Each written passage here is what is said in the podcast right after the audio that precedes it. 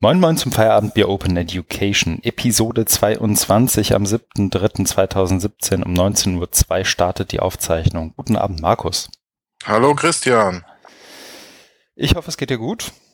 Ja, mir geht's gut. Äh, bin etwas müde. Ich trinke deswegen auch Fritz Cola und kein Augustiner Helles. Ich hatte ja den eisernen Vorsatz, im Jahr 2017 viel mehr Alkohol zu trinken, aber ja, das habe ich gestern Abend gemacht und deswegen bin ich jetzt erstmal so ein bisschen müde und äh, trinke jetzt erstmal eine Cola. Vielleicht später noch ein Augustiner Helles.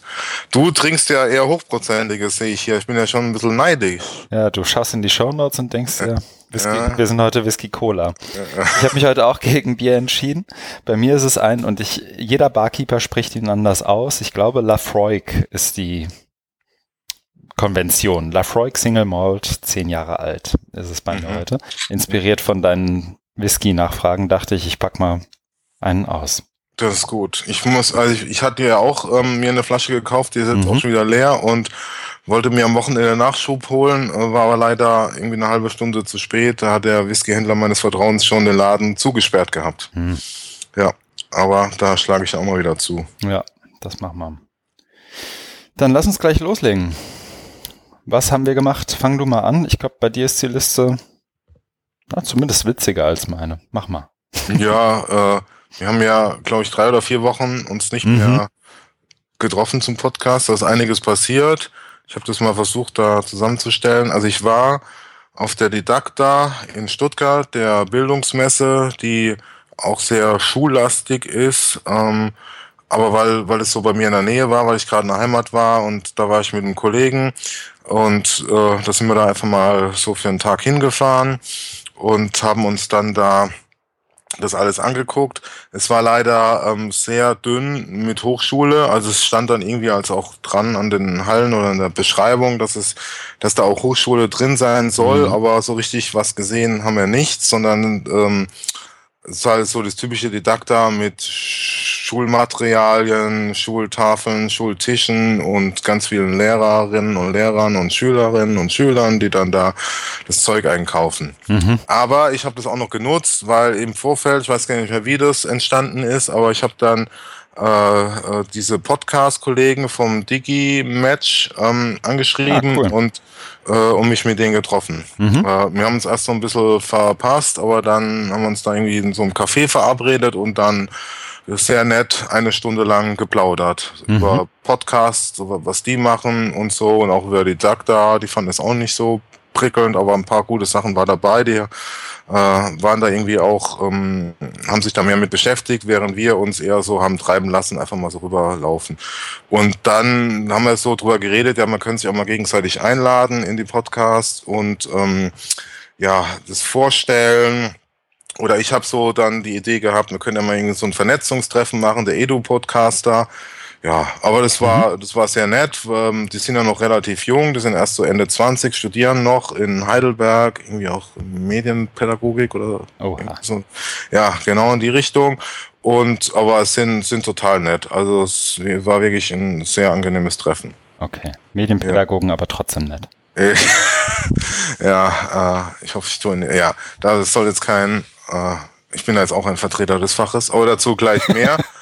äh, dann war ich ähm, die Woche drauf, Montag, Dienstag in Berlin bei der E-Qualification-Tagung im Hotel Leonardo Royal am Alexanderplatz, was eigentlich ein Fake ist, weil man muss vom Alexanderplatz nochmal 300, 400 Meter laufen, aber mhm. heißt halt so, ne? Mhm. Und das ist ein sogenannter Pflichttermin gewesen. Das heißt, jedes OER-Projekt, das also jetzt vom BMBF gefördert wurde, muss dahin und sich vernetzen. Die ver verordnete Zwangsvernetzung. Und man war nicht alleine unter sich, OER-Land, sondern es gab noch ganz viele Projekte aus der Reihe digitale Medien in der beruflichen Bildung weil da ist ja auch mhm. OER eingetragen worden in diese Förderlinie. Mhm. Das passt inhaltlich überhaupt nicht zusammen und mhm. ähm, es gab auch überhaupt keine, keine Querverbindung, sondern es waren praktisch zwei Veranstaltungen in einem Hotel. Also man hatte die, äh, die Workshops von, von diesen äh, beruflichen äh, Projekten, die ähm, haben dann alles Mögliche erzählt. Ich war dann auch in ein, zwei drin Und dann gab's ähm, von den OER-Projekten einen großen Marktplatz. Das war dann in ähm, so einem großen Saal. Dann hat man die Projekte an so Stehtischen aufgebaut und hat dann irgendwie so Flyer und anderes Material da aufgebaut und sollte sich dann vernetzen. Mhm. Nun vernetzt euch mal. Okay. Ja, aber ähm, das war das war für uns, also für für das Lübecker Projekt Jointly war das gut, weil wir genau auch diese Aufgabe haben, uns zu vernetzen. Und das haben wir dann auch gemacht. Und dann gab es auch noch so ein paar äh, Ad-Hoc-Treffen oder ja, so in, informelle Treffen, da konnte man eben auch die äh, Lokalität gut nutzen, also Infrastruktur des Hotels, weil dann gibt's eben so, mhm. so Räume und dann konnte man sich da mal zusammensetzen und unter den OER-Leuten dann da so, so konferieren. Also von daher war das echt, war, war, war, das, war, das schon eine, war das schon eine gute Sache, weil eben gerade die Vernetzung und so, das hat geklappt. Mhm. Es gab auch noch eine schöne Abendveranstaltung bei Wikimedia wo sie das Bündnis Freie Bildung, äh, also Bündnis Freie Bildung hat eingeladen, hat aber das bei Wikimedia gemacht, wo sie das einfach nochmal vorgestellt haben. Mhm. Also für mich war das jetzt nichts Neues. Ich kenne das ja jetzt auch schon eine Weile und habe da ab und zu mal mitgearbeitet bei Stellungnahmen und so weiter. Mhm. Und da haben hat dann Valentin und äh, René die haben dann einfach so mal so eine kurze Präsentation gemacht. Also wir waren dann auch bei Wikimedia nur im Foyer, weil irgendwie der Raum, wo man sonst immer ist, irgendwie für Code for Germany oder irgend so eine Veranstaltung gebraucht wurde. Mhm. Deswegen stand man da in dem Foyer und haben sie halt kurz die Präsentation gemacht und was sie so vorhaben. Und dann waren halt viele von den OER-Leuten da, so 20 oder so. Und dann hat man da noch ähm, Papier getrunken und dann sind wir wieder gegangen. War aber, es war auch eine, eine schöne Veranstaltung. Okay. Ja, genau. Na gut, ja. Wir haben in Lüneburg inzwischen auf dem Projekt eingestellt, aber noch zu spät, um jemanden dahin zu schicken. Ja, ja. Aber demnächst wird sich auch da vernetzt. Das ist gut. Ja. Okay, super. Ja. Valentin, das müssen wir, können wir eigentlich bei der Stelle direkt einführen, oder? Ja. Weil jetzt hört vielleicht noch wer zu. Nächstes Mal Stargast am Sonntagabend schon die nächste Aufzeichnung. Was wir die letzten drei, vier Wochen verpasst haben, holen wir in dieser Woche nach. Zwei Folgen in einer Woche. Valentin Müncher ist zu Gast von Wikimedia und spricht auch mal über das, äh, na, wobei gar nicht so sehr über das Bündnis Freie Bildung mit uns, sondern mehr so, wir wollen da so ein, ein Stück weit uns fokussieren auf nationale Policy-Bestrebungen im Bereich Open Education in Deutschland. Ne? So ja. ungefähr haben wir es geframed, glaube ich, bisher. Ja, genau. Mhm. Genau, da freuen wir uns schon drauf und haben noch keine Idee, worüber wir sprechen werden. Oh, das, da finden wir was. Ich glaube auch. Da mache ich mir keine Sorgen. Hast du noch was in deiner Liste? Ja, ich habe noch einige Punkte. Mhm. Äh, wir wollen ja heute die Drei-Stunden-Marke knacken, deswegen lasse ich mir mal ein bisschen Zeit. Nee, äh, also der, der nächste Punkt war, dass wir Besuch hatten von dem BMBF, äh, Abteilung Hochschule, die in Lübeck waren und ähm, sich, sich das mal angeguckt haben, was wir da Schönes machen. Im Bereich Digitalisierung gibt's ja wirklich eine lange Erfahrung, seit 20 Jahren und ein sehr ausgeklügeltes System was dann immer auch in so Stationen gezeigt wird, also wie mhm. Medienentwicklung, äh, Online-Studiengänge, IT und, und so weiter, wie das, wie das alles unter einem Dach, weil wir in einem Haus sind äh, oder in einem gemeinsamen Gebäude und wie das dann so organisiert ist. Und ich durfte dann ähm, da später bei, bei so einer allgemeinen Diskussion auch dabei sein, wo es eben drum ging. Also die kamen auch mit der Frage, wie bringen wir das Neue in die Hochschulen hinein. Es wird sich natürlich jeder fragen, was meint er jetzt mit das Neue?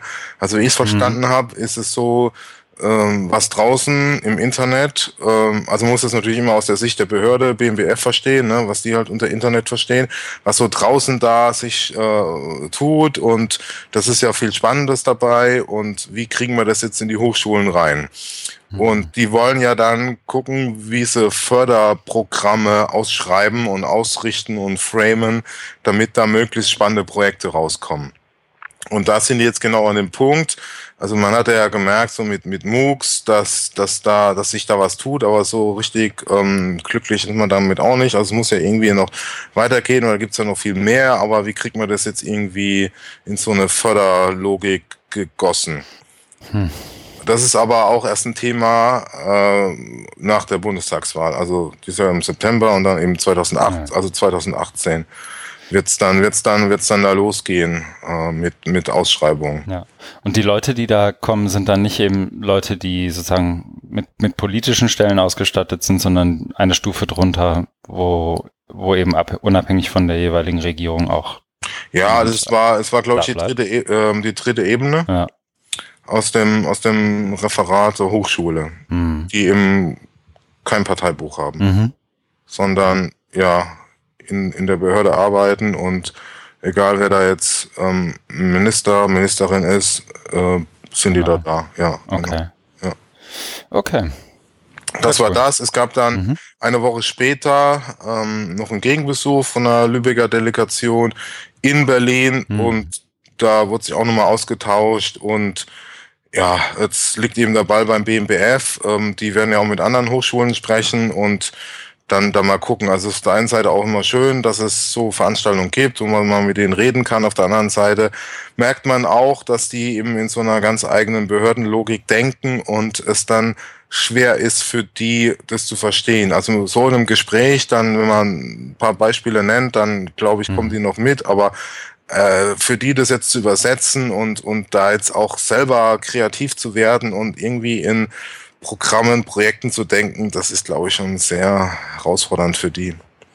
Okay. Deswegen darf man da also nicht immer so die großartigen Dinge erwarten, aber dass sie zumindest mal, es geht ja dann, äh, deswegen ist es auch schon wichtig um so strategische Weichenstellungen. Ne? Wo geht es hin mit Digitalisierung der Bildung in Deutschland? Ja. Ja. Ich glaube, ich habe eine Meinung dazu, aber ich glaube, die ist noch nicht podcastreif. Hm. Wir sind doch unter uns. Ja, ja, klar. Also das, das meine ich gar nicht. Ich mit ausgereift meine ich, ich habe noch ja. nicht zu Ende drüber nachgedacht. Verstehe. Aber das ist vielleicht auch eher was für unsere Sonntagsfolge. Ich glaube, ich habe eine Zugfahrt zwischendrin, da denke ich mal drüber nach, was ich dazu sagen will. Das ist doch gut. Hm. Dann kommen wir zu meinem Höhepunkt äh, meines bisherigen Lebens, äh, nee, meiner, meiner vergangenen Woche. Ich wenn der ausgerechnet jetzt, ich muss dich direkt, wenn dein, ja. der Höhepunkt deines bisherigen ja. Lebens in, ausgerechnet in Hagen auf All ja, Places klar. stattfindet. Der, dann, der hässlichsten Stadt Deutschlands. Genau. Nee, ähm, ja, das hat ja alles schon seinen Charme. Ne? Das ist ja, das ist ja, das ist ja nichts nichts ähm, Normales. Äh, nee, also es geht darum, ich ähm, habe ja vor geraumer Zeit äh, mein sogenanntes Habilitationsverfahren, mhm. wo ich dann so langsam in Gottes ähnliche Stufen, Höhen komme, mhm. äh, ange, äh, angeleiert und äh, musste erstmal so eine Schrift einreichen. Die wurde dann begutachtet und sogar für gut bewertet. Dann kam eben der nächste Teil, wo es hieß, ähm, die Kommission bittet mich jetzt, drei Themenvorschläge für einen Vortrag einzureichen. Mhm. Das habe ich gemacht und habe da auch ein bisschen gepokert, dass sie einen Vorschlag, der mir sehr liegt, äh, auswählen. Das war's dann auch. Und am 2. März 2017 um 14 Uhr war dann der große Tag, war High Noon. Und ich durfte in Hagen äh, sprechen. Und ich habe mir dann auch so ein bisschen meinen Spaß draus gemacht, indem ich gesagt habe, so, jetzt ähm, werde ich mir mal einiges an Frust äh, von der Seele reden, was sich bei mir so in den letzten Jahren im Bereich Digitalisierung aufgestaut hat. Hab aber gleichzeitig auch versucht, es konstruktiv zu machen um dann äh, auch äh, eine, eine eigene Position, eine Programmatik zu entwickeln und habe mir dann auch in, in den, also ich habe den Termin glücklicherweise relativ früh bekommen, das heißt, ich hatte auch Zeit zur Vorbereitung und habe mich dann entschlossen, äh, ein Manuskript, zu, ein Redemanuskript zu erstellen und ähm, ein, einen Foliensatz zu machen mit extrem wenig Folien und äh, wenig Text und viel mhm. Bildern. Also es war auch so ein performativer Akt, weil ich PowerPoint-Folien nicht mehr aushalte. Ich krieg da Brechreiz und mhm. ich wollte, ich wollte die auch ein bisschen fordern, weil ich dachte, das ist jetzt mal was anderes und da kann man ja mal, kann man ja mal das machen. Dann habe ich mir eben diese, dieses Manuskript habe ich mir erstellt und ähm, ja, ich weiß, Eigenlob stinkt, aber ich fand das gar nicht so schlecht, was ich da geschrieben habe und war da auch so, auch, war da auch so ganz, ganz glücklich mit, habe das dann auch vorher mal geprobt, war dann so bei 34 Minuten und ich durfte 30 Minuten reden, das heißt, ich habe also ein bisschen gekürzt, aber war dann so ganz happy. Mhm. Dann fahre ich eben dahin und komme dann in den Raum und dann waren war eben diese Kommission, das sind vielleicht so zehn Leute und dann waren aber zusätzlich noch ganz viele ehemalige Kolleginnen und Kollegen. Mhm. Die da die dabei sein wollten. Das ja, war so hochschulöffentlich ist, glaube ich. Ja, nee, nicht ganz. Also okay. es war fakultätsöffentlich. Aha. Das ist nochmal eine Einschränkung. Ne? Also es durften dann nur Menschen, die in der Fakultät sind, dabei sein. Ja. Ja, äh, auf jeden Fall, ich wurde dann da eingeführt und angekündigt und äh, jetzt darf ich sprechen. Dann habe ich das gemacht und dann ähm, war in dem Raum mucksmäuschen still, was ich schon irgendwie eine, eine komische Atmosphäre fand. Also ist mir auch vorher noch nie so bewusst gewesen. Hm. Und ich hatte ja dann eben mein Manuskript und da war schon einiges an Dynamit drin. Und ich habe dann eben so nach und nach die Bombe gezündet und habe aber dann selber bei mir körperlich äh, Erregungszustände gehabt, wo ich gemerkt habe, oh, äh, ja, jetzt kriegst du doch eher so Muffensausen. Hab aber dann, äh, ja, weil ich wusste, dass ich einigen Leuten damit sehr auf die Füße trete ja. und in ihrem Revier wildere, weil ich ja dann die provokante These aufgestellt habe, ähm, dass was die bisher mit Medienpädagogik gemacht haben, ist jetzt ein Zeitalter von Fake News, Hate Speech, ist Kinderfasching. Ja. Und ja, das, das muss man erstmal verdauen. Aber ich bin ja konstruktiv. Haben die das denn kapiert? Also, nee, nee, le dass leider das so ist, merken die nee, doch gar nicht, oder? Nee, richtig. Das haben die überhaupt nicht kapiert. Ne? Äh, ich habe das dann auch eher ähm, philosophisch bis theologisch ausgerichtet, den Vortrag. Oha. Ja, genau. aber ich hatte da ey, richtig Bock drauf und fand das eben alles sehr gut. Und ähm, habe mich dann eben während des Vortrags auch wieder gefangen, weil ich ja so schon ein bisschen nervös war und habe das dann durchgezogen. Und dann ging halt unmittelbar ähm, danach die Fragerunde los. Die war dann auf eine Stunde ausgerichtet. Mhm. Und dann kam halt gleich so eine riesen Rednerliste mit zehn Leuten und äh, jeder hatte nicht eine Frage, sondern gleich drei Fragen. Und mhm. dann, na, das ist, weil ich da wirklich sehr, sehr dicht war und ganz viel Material drin war, dann haken die halt irgendwo ein, äh, wo sie denken, da können sie jetzt irgendwie was dazu sagen. Und äh, waren, waren dann eben nicht nur aus meinem Fach welche dabei, sondern auch Soziologen und Psychologen. Aber ähm, der eigentliche Punkt ist, ähm, von allen waren die aus meinem Fach jetzt im Medienpädagogik waren die mir am feindseligsten und aggressivsten gegenüber. Äh, die weil Soziologen und Psychologen? Die war, nein, die waren freundlich ja. und, und, und haben halt so ihren typischen Quatsch gemacht, nämlich, äh, wo sind die empirischen Studien? Ach so. Das, ne, das ist halt immer so ein beliebter Reflex, ne? was jetzt nicht mhm. empirisch untermauert ist, ist nicht, äh, gibt's nicht. Ja, gerade in der Psychologie ist das ja. doch, also das junge Wissenschaft auch. und so, ne? Ja, ja, das ist ein Wahn. Mhm. Und äh, ich hatte ja tatsächlich äh, Studien drin, auch so wie sich Fake News äh, verbreiten, Infowar mhm. und, und was wir auch mal im Podcast hatten, da von Dana Boyd, mhm. äh, die, äh, die Studien, wo sie da die Teenager untersucht hat und wie die da reinweise auf die Fake News reinfallen, nachdem sie Medienkompetenzschulung haben und so weiter, hatte ich ja mhm. alles drin. Aber das war denen einfach zu philosophisch und ähm, damit können die nichts anfangen. Äh, und also es gab dann halt so eine wilde Diskussion. Ich habe dann versucht, mich da so gut es geht zu wehren. Mir wurde dann auch das Wort im Mund rumgedreht, also ich wurde in eine Ecke gestellt, wo ich, gesa wo ich gesagt habe, nee, das habe ich überhaupt nicht so gesagt. Mhm. Aber das wollte man natürlich mir unterstellen, weil ich ja ähm, gesagt habe, wir, ich, wir sollen jetzt die Medienpädagogik abschaffen und können nach Hause gehen. Das habe ich natürlich nicht gesagt, ne? Sondern ich wollte die ja aufmuntern und sagen, äh, Leute, denkt mal drüber nach. Aber ja. denken ist anstrengend und da haben nicht alle Leute Lust drauf, wenn sie schon zehn Jahre Professor sind. Und deswegen, ja, haben die halt so ein bisschen abgeschaltet.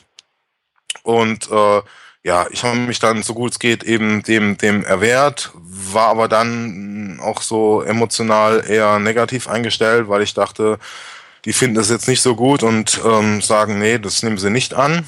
Dann hat man mich mhm. rausgeschickt.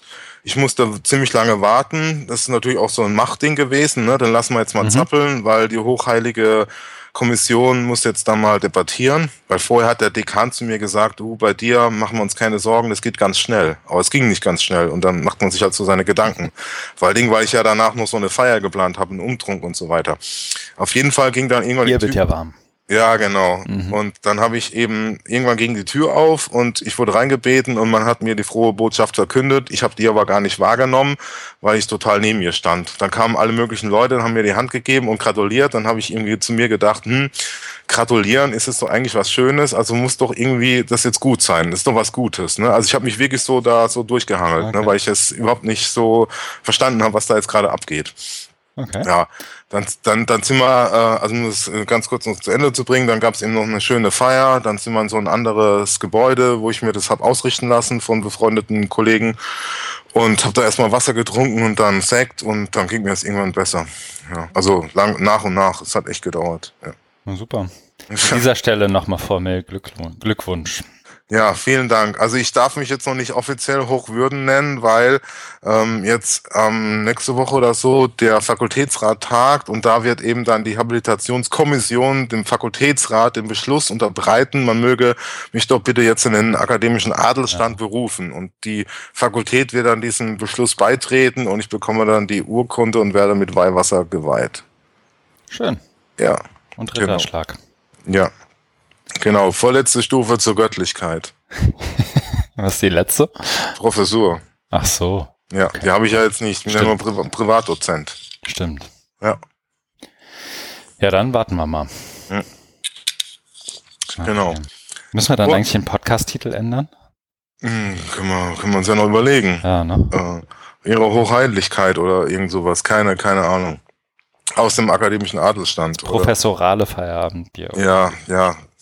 Können wir alles, können wir nochmal drüber nachdenken. Machen. Ein letzter Punkt ist, mhm. dass mhm. gestern und heute Vertreterinnen und Vertreter äh, von den Landesinitiativen E-Learning, also sowas wie eTeaching.org oder der ELAN e.V. Mhm. aus Niedersachsen in Lübeck zu Gast waren und sich da, die machen das glaube ich zweimal im Jahr und ich durfte da dabei sein, weil ich am Schluss nochmal ähm, äh, gestern meinen Vortrag in sehr kurzer Form nochmal dargestellt habe. Mhm und war dann auch noch beim, beim gemeinsamen Abendessen dabei, was, was eine schöne, schöne Sache war. Und heute waren die auch nochmal da und ähm, vom Hochschulforum Digitalisierung waren auch welche da.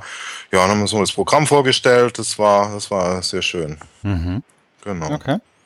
Soweit von mir. Richtig was los. Tja. Nicht schlecht. Ja, bei mir war es nicht so spannend und weniger nervenaufreibend, auch weniger körperliche Erregung. Das direkt vorweg.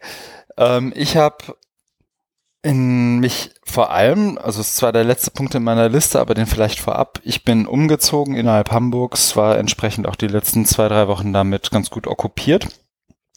Und ich glaube, zusammen mit ähm, deiner, äh, deinem Vortrag in Hagen waren das, glaube ich, auch so ein bisschen der Grund, warum es bei uns so drei, vier Wochen jetzt ein bisschen stiller war. Ja, ja. Nach der Folge mit Jöran.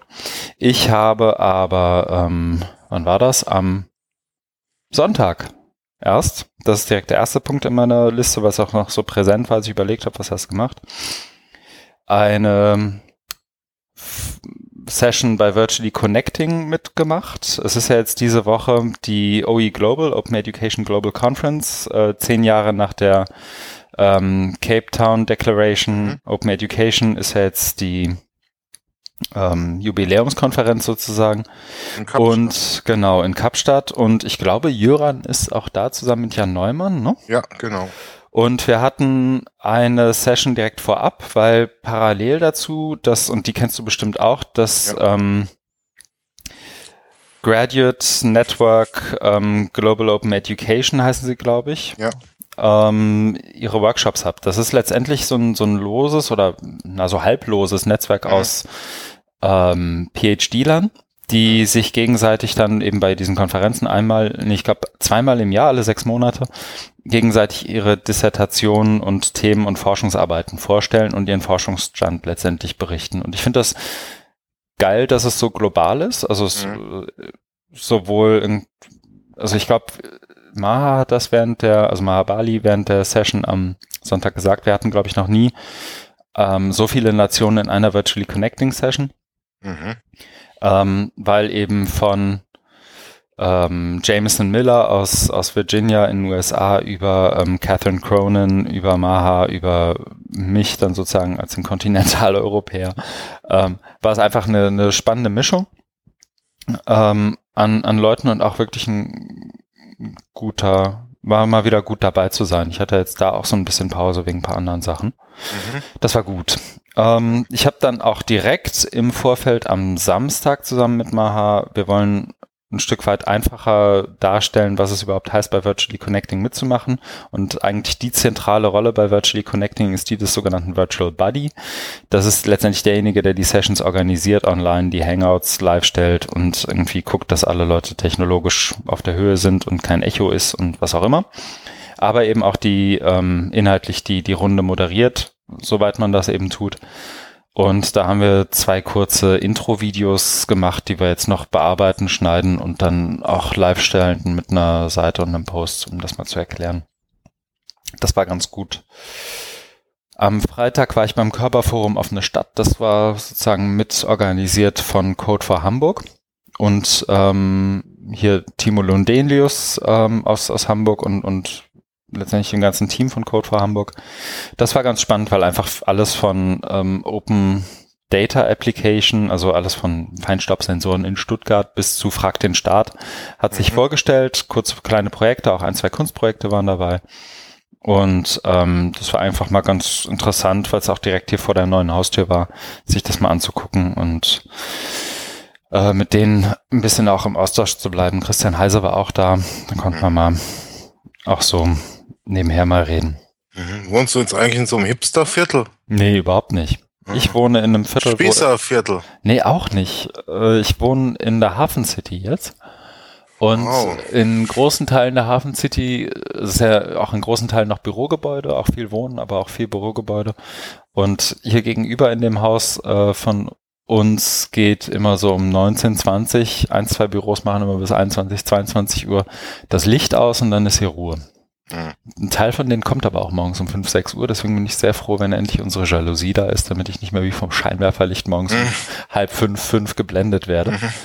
Äh, ich dachte, ich stehe schon früh auf, aber die fangen hier echt teilweise um fünf an zu arbeiten. Ich weiß nicht, was für Jobs die haben, aber ich glaube, ich will es auch gar nicht wissen. Mhm. Ja, das zu mir. Sehr schön. Mhm. Du hast Feedback bekommen und ich auch.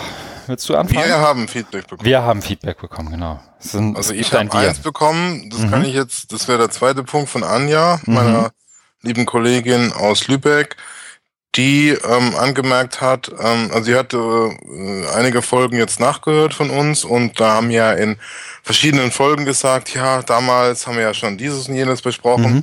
Und dass es doch ganz gut wäre, wenn man das etwas besser dokumentiert, referenziert. Okay. Da müsste man uns jetzt noch irgendwie was überlegen, wie man das dann auch konkret umsetzt. Also, dass man euch in die Show Notes dann nochmal ja. den Link zu der Folge macht oder also eben schreibt Thema, was mhm. weiß ich, Fake News wurde in Folge 17 besprochen. Ja, super. Dann so. hast du gleich jetzt Hausaufgaben von Anja Lorenz und mir. Such die Dana Beuth Folge raus.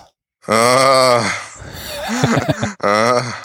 Ja, merk schon. Hab ich mhm. mir selber Hast du dir selber eingebrockt. Aber wir haben ja. unsere Shownotes ja bei Google Drive. Das ist vielleicht nicht ganz so offen, aber mhm. das äh, lässt dich die Suchfunktion super nutzen. Ja, so als Tipp. Sind, na, Dankeschön, ja.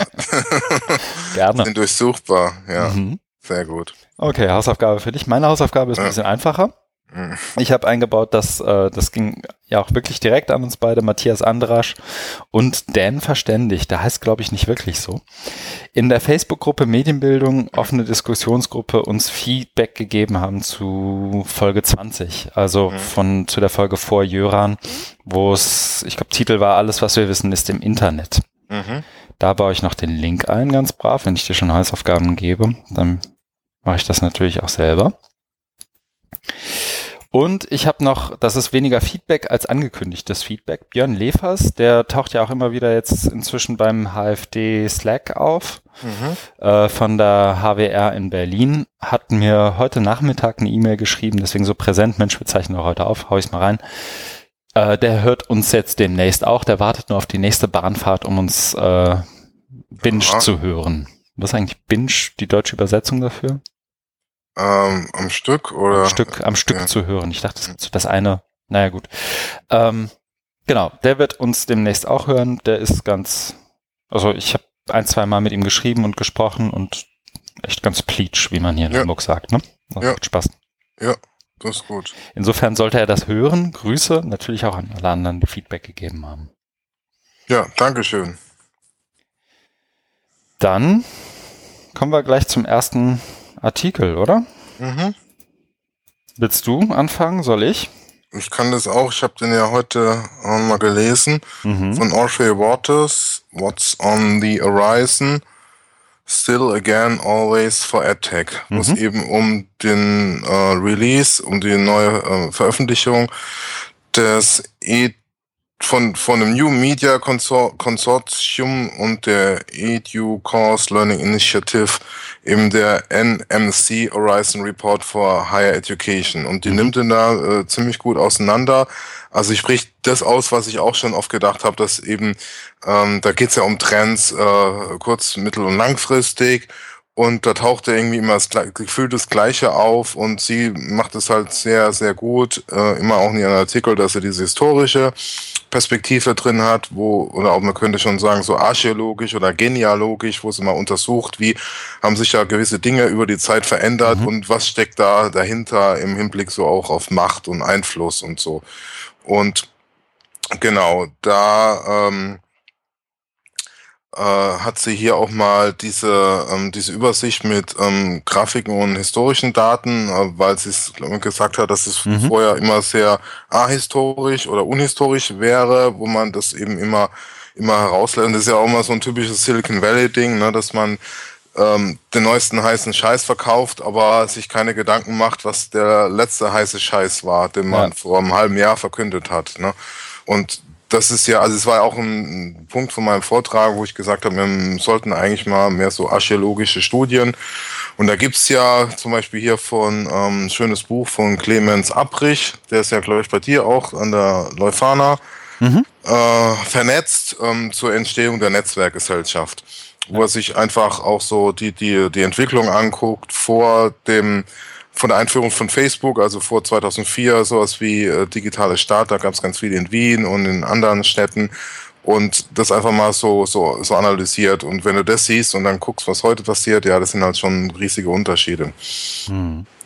Genau. Und bei ihr, also bei jetzt nochmal zurück zu Audrey Waters Artikel, ähm, wo sie dann hier jetzt nochmal diese, äh, diese Trends ähm, aufzählt und ähm, später dann irgendwie auch meint, es wäre, also Genau, also dieses, dieses Jahr wäre es eben äh, sowas wie Blended Learning, Designs, Collaborative Learning. Ja, ich und dann sagt es, das, das ist ja, äh, ja einfach furchtbar äh, inhaltslos, substanzlos. Ne? Was soll das sein? Also ähm, da, da weißt du halt gar nicht, auf welcher semantischen Ebene die sind, weil die werfen einfach alles durcheinander. Ob es jetzt eine Technik, das sagt sie ja vorher auch, was ist da jetzt der Unterschied oder ne, mit, mit, mit Techniken und, und äh, wie wird das überhaupt definiert und jetzt sowas wie Blended Learning Designs oder Collaborative, was, was, was ist das? Also klar, wir haben alle ein Verständnis von kollaborativem Lernen, aber das jetzt hier als, als Trend äh, für die nächsten ein, zwei Jahre mhm. auszugeben, ist wirklich Bullshit. Also man kann es man kann's nicht anders das sagen.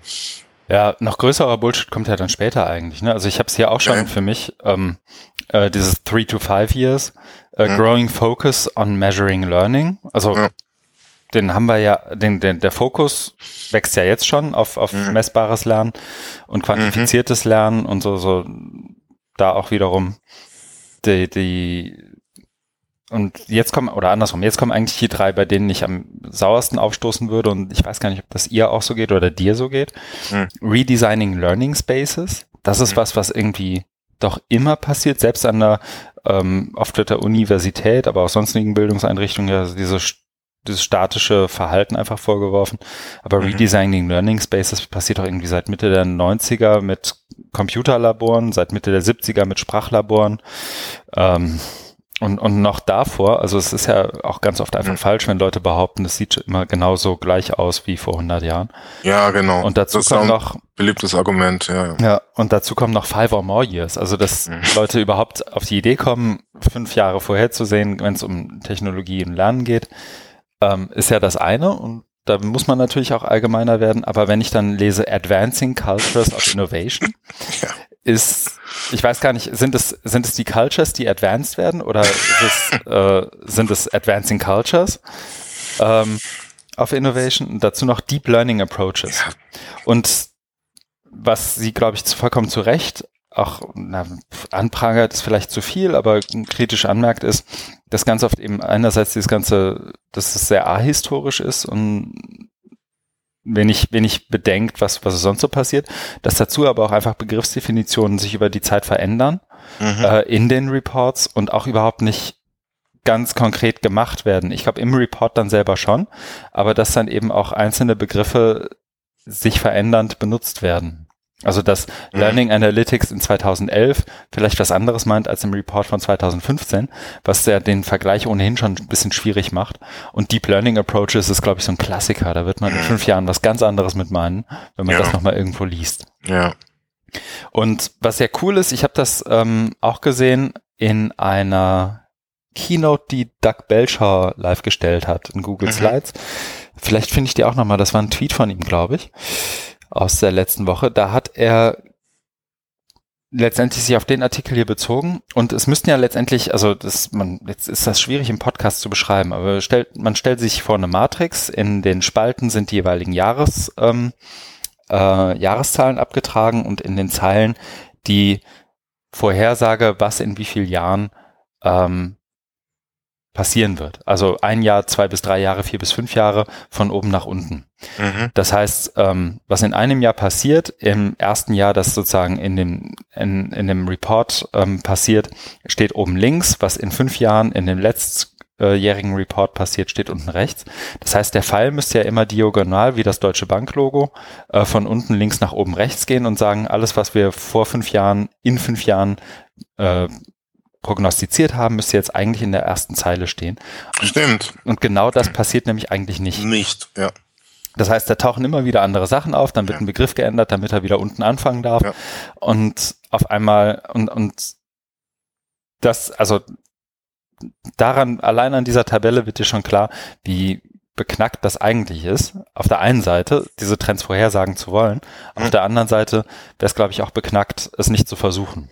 Ja, aber es wird auch klar, dass das Ganze eine politische Sache ist. Ne? Also da geht es um Deutungshoheit und da werden eben, äh, gibt es gewisse Leute, die eine, eine, politische Agenda haben und deswegen wird dann ein Trend jetzt hochgechest und in äh, paar Jahren dann gibt es eine andere Machtkonstellation, die dann einen anderen Trend haben. Mhm. Und da finde ich, ähm, am Ende des Artikels finde ich dann die sehr schöne Zusammenfassung, wo sie dann ähm, genau dieses Politische anspricht, aber ähm, mit einem anderen Dreh, ne? weil sie sagt mhm. ja dann, dass ähm, Education Technology im äh, Ryzen Report is almost entirely stripped of politics. Das heißt, mhm.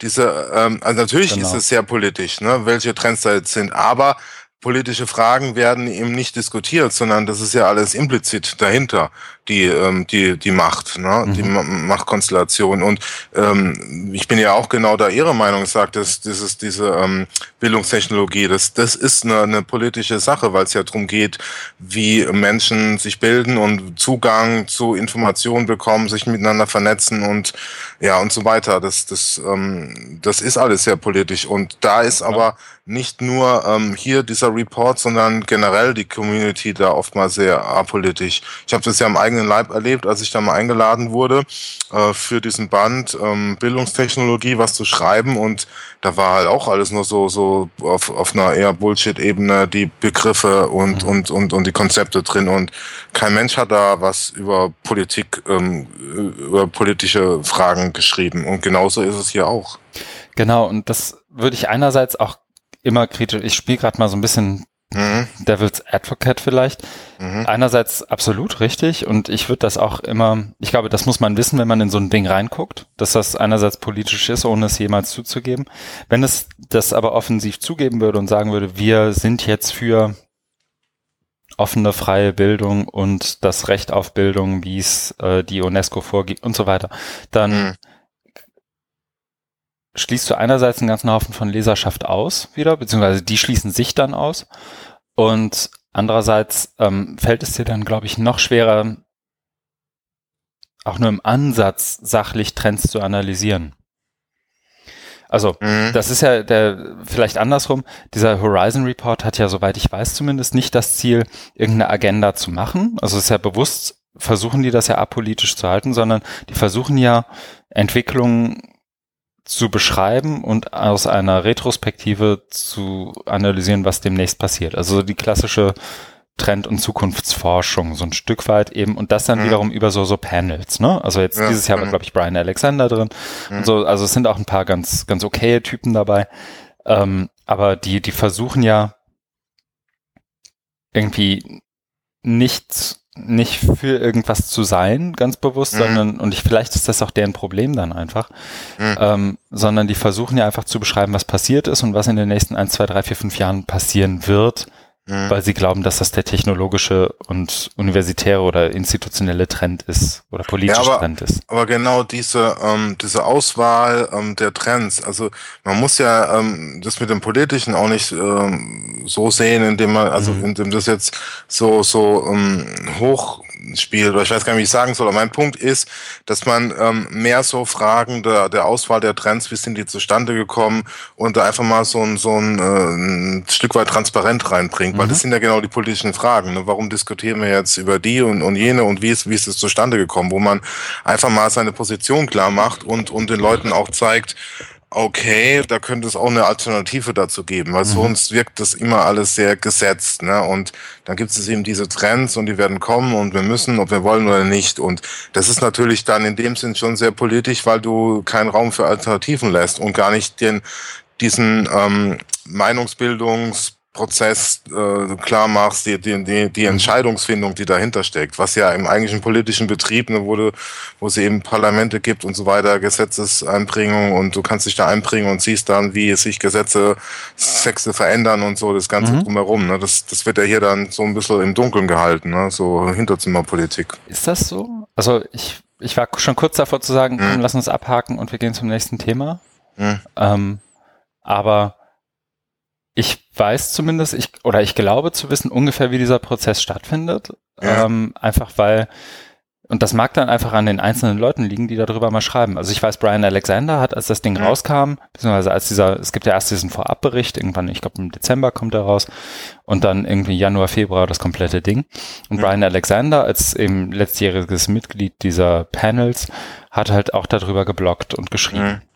Also ja. zumindest haben die ja keinen Maulkorb anscheinend. Oder er setzt nee, sich da das, einfach drüber hinweg, was das, ich jetzt das, bei ihm auch nicht glaube. Das ist gut. Nee, aber nee, das ist ähm, mhm. das war vielleicht jetzt mehr so so allgemein. Mhm. Ne? Also bei dem Prozess, da da kenne ich es ja auch so ein bisschen, mhm. aber sondern mir geht's ja darum, dass man äh, und das ist jetzt hier auch nicht so dieses dieses ähm, dieser Horizon Report, sondern auch sowas, was wir in Deutschland haben mit Hochschulforum Digitalisierung, wo es jetzt in die zweite Phase geht und ja. wo ich mal wieder so ein bisschen mich einmische und sage, wir müssen eigentlich mal so eine generelle Diskussion führen, wie verstehen wir Bildung in der digitalen Gesellschaft, wo das man eben viele Anhänger. Ja, äh, vielleicht kriege ich Kerstin, äh, also Meyerberger dazu ja. und wir machen, ja, äh, aber das finde ich halt total die wichtigen Fragen, ne? weil da mhm. könnte man auch, also könnte man dieses dieses politische da auch ähm, mit mit einbringen, also wo, wo einfach mit verhandelt wird, ne? Mhm. und nicht dann gleich so jetzt nehmen wir eben statt Slack MetaMost und machen dann mit KIs irgendwelche Chatbots und Teachingbots, ne? was ja auch mhm. schön und gut ist, aber man müsste mal auf so einer grundlegenden Ebene sich da auch mal auseinandersetzen und dann kann man eben auch so politische oder moralische Fragen äh, adressieren. Ja, genau. Ist halt, ich glaube, die würden antworten, ist das denn unsere Aufgabe? Oder? Also das, das ist Aufgabe von uns allen. Ja, das stimmt. Aber ist das die Aufgabe vom Hochschulforum? Ja, wer nicht als Einrichtung. Vor, hallo, Forum. Was heißt denn das, ne? Dass man Leute zusammenbringt, dass die sich diesmal sich austauschen, miteinander unterhalten.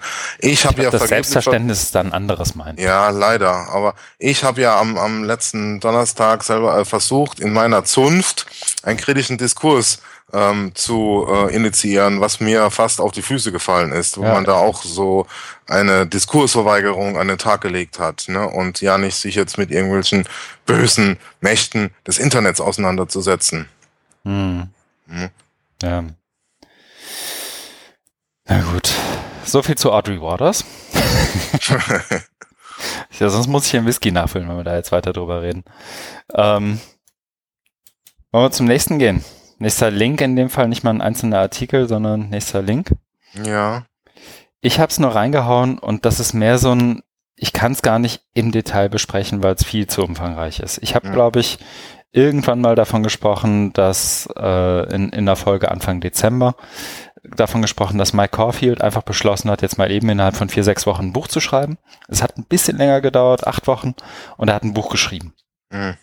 Und das ist ein Web Literacy for Student Fact Checkers Buch. Mhm.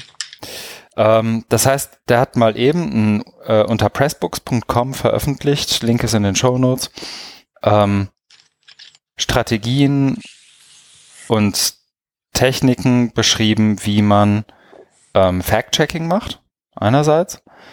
Ähm, andererseits aber auch so ein bisschen so auf einer Metaebene noch Infos gegeben, warum's, warum das überhaupt wichtig ist, was sozusagen, ich glaube, da, da werden auch viele, zumindest implizit, aber wie ich ihn kenne, auch explizit Antworten, Antworten darauf gegeben, äh, was, was Bildung ist und so weiter und was er darunter versteht.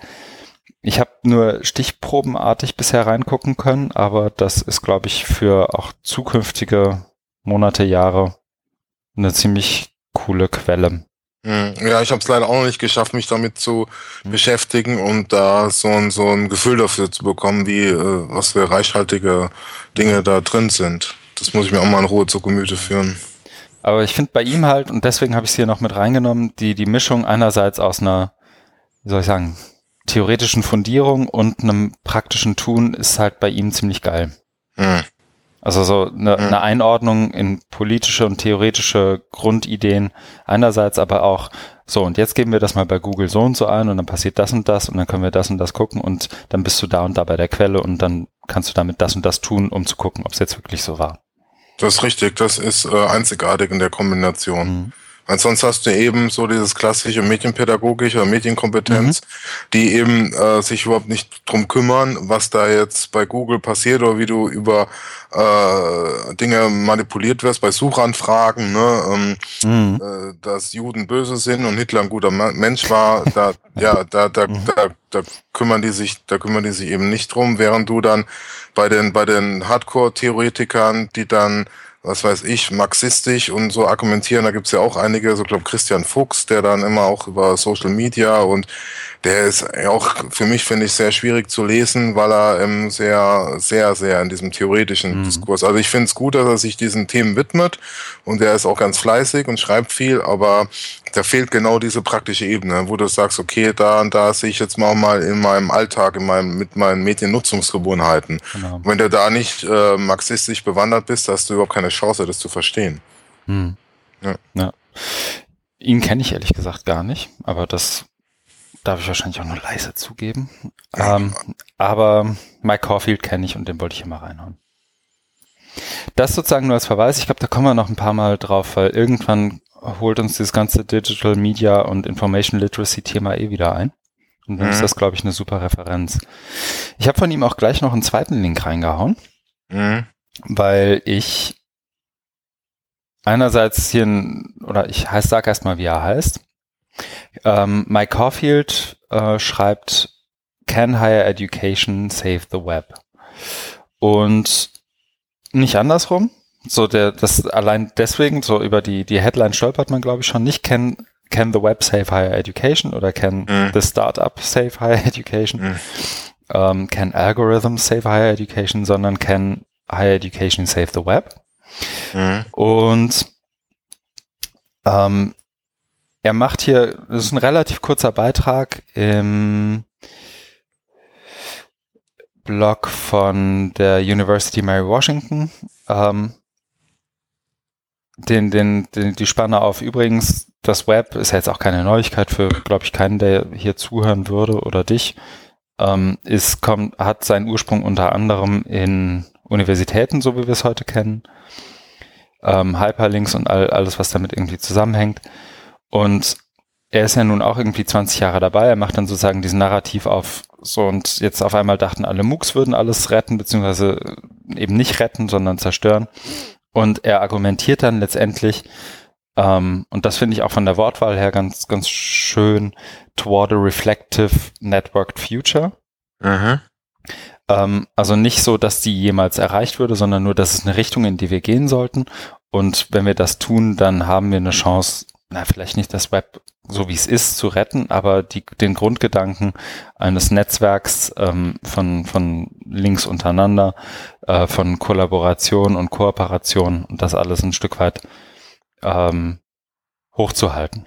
Mhm. Und er und das hat mich letztendlich auch nur, äh, oder ich habe ihn unter anderem deswegen hier drin, weil er sich halt auch ein bisschen Mühe gegeben hat, sozusagen auf das normale Leseverhalten seiner Leute irgendwie einzugehen. Er fängt nämlich am Anfang an, ähm, mit der, der Logik, wie du eben online liest. Und das, mhm. ich habe mich dabei ein, zwei Mal selber schon bei ertappt, aber ich glaube, es geht vielen anderen auch so. Du liest einen Artikel und fängst damit an und überlegst, okay, ist, hast sozusagen immer dein Raster, ist das was, was ich gleich irgendwo noch teile? Ist das was, was ich mir irgendwie privat schicke? Ist das was, was ich irgendwie bei Twitter teile? Oder ist das was, was ich einfach nur für mich behalte und gelesen habe? Oder wie verarbeite ich das jetzt sozusagen weiter in meinem Workflow fast schon? Mhm. Ähm, und das ist sozusagen ein erster Paragraph ist so und jetzt bist du, du liest das gerade und du bist ja nicht ganz sicher, teile ich es bei Facebook, teile ich es bei Twitter, schicke ich es nur wem oder behalte ich es für mich? Und er kommt ganz am Ende wiederum darauf zurück und sagt, and if you're reading this article online, it's okay, you can share it now. Mhm. Ähm, mhm. Also da auch nochmal sozusagen auf, auf der Ebene darüber nachzudenken, was heißt denn jetzt Saving the Web und ist Saving the Web tatsächlich jeden Artikel zu teilen? Und es geht auch wiederum stark auf den Link, den ich vorher hatte eigentlich. Ähm, was wollen wir teilen? Was wollen wir sehen? Was, mhm. wann teile ich? Also sich auch da irgendwie Gedanken zu machen. Ähm, teile ich jeden Quatsch, der, wo irgendwie die Headline nett ist und ich irgendwie daraus gut 140 Zeichen machen kann oder mache ich mir da ein paar mehr Gedanken zu. Mhm. Und das fand ich da irgendwie noch zusätzlich charmant zu dem Thema, das irgendwie auch an sich schon lesenswert war. Stimmt, ja, das fand ich auch ähm, einen interessanten Punkt mit diesem mhm. Teilen und warum und wieso, ja. Mhm. Genau. So viel zu Mike Caulfield eigentlich. Es sei denn, du hast noch was. Nee, ich bin leider, leider da gar nicht dazu gekommen, mir mhm. das ähm, genauer anzugucken. Aber äh, ja, das Buch da so als Ressource zu haben, ist, glaube ich, wirklich sehr gut. Und ja, da werde ich mhm. mal drin stöbern. Mhm. Ich muss selber sagen, auch ich, ich jongliere und balanciere selber so ein bisschen, weil dadurch, dass wir jetzt eine Zeit lang nicht dabei waren, sind auch Artikel dabei, die ich vor zwei, drei Wochen gelesen habe. Und bei diesem hier, Spitzenüberleitung, geht es mir genau so. ähm, der nächste Artikel ist auch von mir, von David Kernahan. Also nicht von mir, sondern ich habe ihn in die Show Notes gepackt, um zu besprechen. David Kernahan in seinem Blog Followers of the Apocalypse. Ähm, und zwar nennt er sich Rethinking AdTech. Und wenn ich es richtig im Kopf habe, macht er einfach und so habe ich es, glaube ich, bei ihm auch bisher selten gelesen. Aber wenn du es liest, und das, ich sehe hier gerade, das ist auch vom 8. Februar, mhm. ähm, also direkt nach dem, dem Jöran Podcast und ich weiß noch, da schwirrten mir ein paar Gedanken irgendwie noch so rum vom, vom letzten Podcast. Mhm. Und er macht so ein Stück weit eine ganz schnelle Historie von AdTech auf, einerseits. Er geht mhm. auf Disruption ein und, und ähm, irgendwie auf, auf Christen sind und, und alles, was damit irgendwie zusammenhängt. Und ähm, macht so innerhalb von wahnsinnig wenigen Zeichen, und ich glaube, das ist ein Zeichen dafür, dass relativ viel Arbeit reingelaufen ist, ähm, macht er so ein, ich glaube, du würdest sagen, Beritt der letzten 15 Jahre durch AdTech mhm. auf mhm. und kommt, macht, hält so ein Stück weit die, wie soll ich sagen, ist das so? Hält er die konstruktivistische Fahne so ein Stück weit hoch? Ich glaube schon, ne? Ja, zeig, also äh, ich finde den Artikel, um das mal vorwegzuschicken, sehr, sehr, sehr gut, weil, mhm. ähm, wie du auch gesagt hast, da ist unheimlich viel rein und das ist einfach auch eine, eine, eine Schönheit, wie er das da auf so, mhm. auf so relativ wenigen Zeichen hinkriegt. Ja. Und ähm, was mich da eben auch sehr angesprochen hat, ist eben, dass es sich um das, was wir vorher hatten, diese wenig politische äh, Perspektive, dass er die jetzt genau expliziert in, in Form von Lerntheorien, die Lerntheorien, die äh, viele, die vielen technologischen Angeboten, also viele äh, Bildungstechnologien zugrunde legen. Und da gibt's mhm. ja die, die Klassiker eben das Behavioristische, das Kognitivistische und das Konstruktivistische. Und ähm, das ist natürlich ähm, auch ähm, viel kritisiert worden, dass man sagt, ähm, behavioristisch ist ja nur so dieses Reizverstärken und ähm, das spielt ja das Gehirn gar keine Rolle, ist eine Blackbox und beim kognitivistischen ist wieder so, dass die Umwelt keine oder dein soziales Umfeld keine Rolle spielt, deswegen ist das beim konstruktivistischen oder beim soziokonstruktivistischen äh, drin. Aber er zeigt jetzt eben hier, dass ähm, diese, diese alten ähm, Dinge wie das Behavioristische ähm, auch noch vielen heute äh, Angeboten zugrunde liegen. Mhm. Ne? Das ist einfach dieses Drill and Practice. Ne? Mhm. Das, das, das siehst, oder er nennt es hier Drill and Kill und so. Äh, das, ist, das ist ja überall, weil es einfach, ja, man sagt, es funktioniert und warum soll es dann schlecht sein? Ne? Das äh, ist natürlich auch so, dass man äh, in der Pädagogik ja sagt, die, diese Paradigmen, die haben alle ihre äh, Re Rechtfertigung. Ne? Die lösen sich ja nicht nacheinander ab, dass jetzt nur noch konstruktivistisch ist, mhm. sondern das ist natürlich auch wieder was Politisches. Ne? Das jetzt konstruktivistisch zu nennen. Und da gibt's natürlich auch heftigste Debatten, ähm, was es überhaupt sein soll, weil eigentlich der Konstruktivismus ähm, aus der aus der Philosophie, aus der Erkenntnistheorie und das jetzt so in in didaktische Prinzipien zu übersetzen, ist ist schwierig. Äh, weil du, ähm, also wenn die Grundaussage ist, jeder konstruiert sich seine Welt auf eigene Art und Weise, wie kannst du dann das irgendwie gestalten oder wie kannst du jemandem vorschreiben, wie er das macht? Ne, also da, ähm, da gibt's, da gibt's auch viel Scharlatane, die dann in der Didaktik ihr Unwesen treiben und dann von sowas wie Ermöglichungsdidaktik sprechen. Und mhm. also ich finde das alles großer Bullshit. Habe mich dann auch mit den mhm. entsprechenden Leuten mal heftig gezofft. Äh, ja, weil das, das einfach da bedient man sich in der Philosophie und hat dann so ein, so, so, so ein Untergrund, so, so ein Underpinning, so ein, so ein Frame, was aber ähm, sich in der didaktischen, methodischen Sicht dann gar nicht so umsetzen lässt, meiner Meinung nach. Genau. Also das war jetzt ein bisschen, das war jetzt ein bisschen ausschweifend, glaube ich.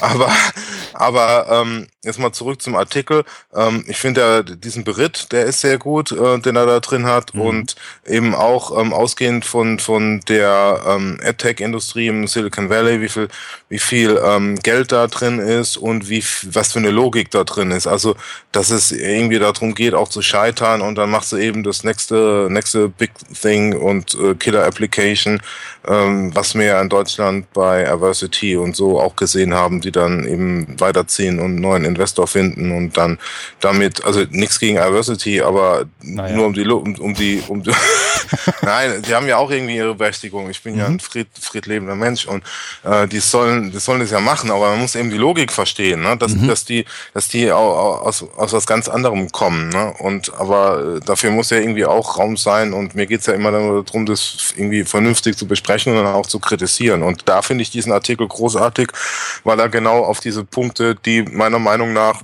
oftmals zu kurz kommen, eingeht. Mhm.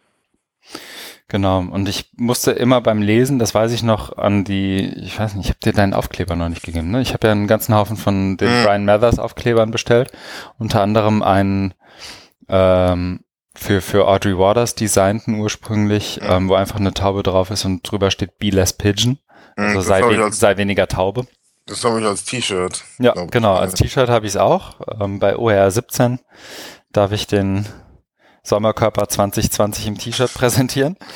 Ähm, ja, genau. Und daran musste ich auch immer wieder denken, weil das eben so in diese Skinner-Geschichte dann auch abgeht und der, an der er dann auch wirklich wenig gute Haare lässt, wenn ich das richtig ja. im Kopf habe. Ja, genau. Das ist ja auch nicht ganz zu Unrecht, wie du nee, richtig nee. gesagt hast. Nee, das, das ist auch ein total äh, spannendes Thema. Ähm, diese, diese, hat Audrey Waters, glaube ich, auch viel dazu mhm. geschrieben, diese, diese Teaching Machines, ne? Ja, genau. Was, was da, was da dahinter steckt, ne? Mhm. Das, das ist einfach wirklich äh, äh, extrem spannend, sich das immer wieder vor Augen zu führen, wo das herkommt, wie sich entwickelt hat und wie ähm, mächtig das heute noch ist. Ähm, mhm. in, ne, das, das, das sieht man ja das sieht man ja oftmals, aber vielen, ähm, dadurch, dass sie halt irgendwie technisch aufgerüstet sind, ähm, diese pädagogischen Prinzipien, die erkennt man dann ja nicht immer oder werden eben verschleiert durch, durch Fernsehtechniken und Usability und User Experience, ne? Mhm. Wo man wieder sieht, ne, da geht's ja eher um, um es muss ja, es muss ja die User Experience im Mittelpunkt stehen und Pädagogik und Didaktik ist äh, sekundär, ne? Und deswegen greift man dann auf irgendwas zurück, wo, wo man denkt, dass, oder wo, wo man sich gar keine Gedanken macht. Ne? Aber ich, äh, ich will da jetzt auch nicht da in diese Diskussion ansteigen. Technik, äh, Didaktik muss der Technik voll und umgekehrt, das finde ich auch riesen, riesen Scheiß. Äh, weil ähm, das beides eine Sackgasse ist. Ne? Also das habe ich auch irgendwie in meinem, in meinem Vortrag gehabt letzte Woche, wo ich dann eher so theologisch geworden bin und gesagt, wir müssen irgendwie Mensch und Maschine versöhnen mhm. und das irgendwie zusammendenken. Das war dann eben eher philosophisch und noch nicht so jetzt konkret mhm. äh, durchdacht. Da werde ich die nächste Zeit darauf verwenden oder irgendwie mal das weiterzuführen. Mhm. Ja, ja. Cool. Das klingt spannend. Ja insofern dicke Leseempfehlung, auch zweimal lesen und mhm. ein paar Links angucken. Ich glaube, die Quellen, die er da hat, sind super, die Links, die er setzt, sind super. Da ist wirklich viel Arbeit reingeflossen. Ja, ja Deswegen total. wollte ich es hier auch nicht rausschmeißen, egal ja, wie viel gut. oder wenig Zeit wir haben. Nächster Artikel, der schon angesprochene Brian Alexander. Ist auch von mir, ne? Das ist alles von dir, ja, lieber Chris. Alles von mir. Ich habe, glaube ich, ich weiß auch, ich, ich habe hab so nur, reingest ich hab nur reingestellt, was ich gemacht habe, was ich trinke und was ich tun werde. Ja. Mehr, mehr, mehr habe ich leider nicht, nicht geschafft. Wenn das so weitergeht, benenne ich den Podcast um. Also ich dachte, der wird jetzt schon wegen mir umbenannt. Jetzt. Ja. Der Professor und der Fleißige. Äh, das klingt gut. Digital Literacy and Anti-Authoritarian Politics. Vom 9. Februar auch schon so ein bisschen, dass ich überlegen muss, warum habe ich den jetzt hier drin. Und ich habe mich dran erinnert, eben beim Überlegen, dass es dazu auch äh, eine Twitter-Unterhaltung äh, witzigerweise mit Martin Lindner gibt. Und zwar habe ich. Und Brian Alexander. Genau. Ach stimmt, das habe ich auch mal gesehen. Hast du gesehen? Warte, ich hau ja. hier direkt den Link ja. rein, dann ja. hast du ihn auch. Ähm, und zwar habe ich einfach nur, so wie ich das dann halt mache, so Mike Caulfield würde schmunzeln. Äh, ich habe das vertwittert und gesagt, das ist lesenswert und so weiter, weil er eben auch Bezug nimmt auf die Korrektiv.org-Logik. Ich weiß nicht, ob dir das überhaupt, ob du davon schon gehört hast. Das ist jetzt eine mm, vier, sechs Wochen alte oder eigentlich acht Wochen alte Logik.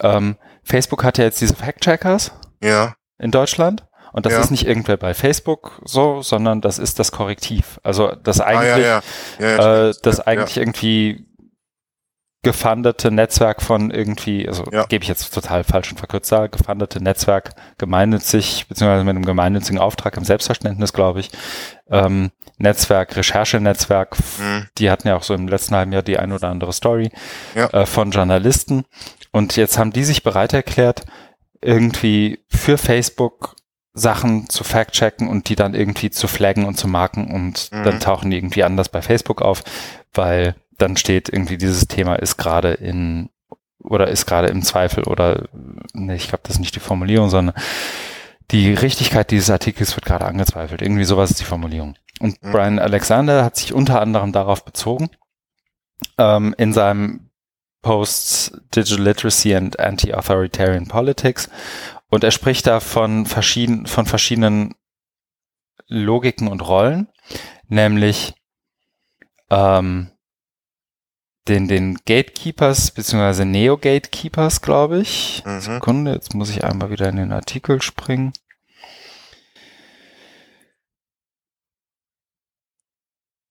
Genau, es gibt äh, die, die Gatekeepers, beziehungsweise die, die Neo-Gatekeepers und die eher liberalen Menschen, die irgendwie, und, und vielleicht muss ich jetzt noch ausholen, was die überhaupt gatekeepen. Die einen sagen, in Social Media muss es jetzt eigentlich diese Neo-Gatekeepers geben, das heißt so wie bei korrektiv.org, Leute, die sagen, das ist richtig, das ist falsch. Mhm. Und das irgendwie einklassifizieren, um es dem Leser möglichst einfach zu machen, zu erkennen, was ist hier naja, richtig und falsch. Ähm, und die anderen sagen wiederum, das muss man einfach alles so passieren lassen und dann regelt das sich schon irgendwie von selbst. Und ich glaube, wenn ich den Artikel richtig im Kopf habe, ist er so ein bisschen, im Englischen würde man sagen, on the fence, was sich selber angeht, also was, wofür er jetzt wirklich ist ähm, und wie er sich da positionieren würde. Ähm, und ich fand die Beispiele, die er bringt, waren einfach cool recherchiert und aufbereitet. Also er geht von irgendwelchen Tim O'Reilly Shows, also eher konservatives Fernsehen in den USA, bis zu eben korrektiv.org, also dass die es überhaupt äh, bis zu ihm schaffen. Ähm, und, und fällt dann, hat dann so ein, so ein, ja, vergleicht das letztendlich miteinander und er beschreibt auch ein Stück weit, wo die herkommen.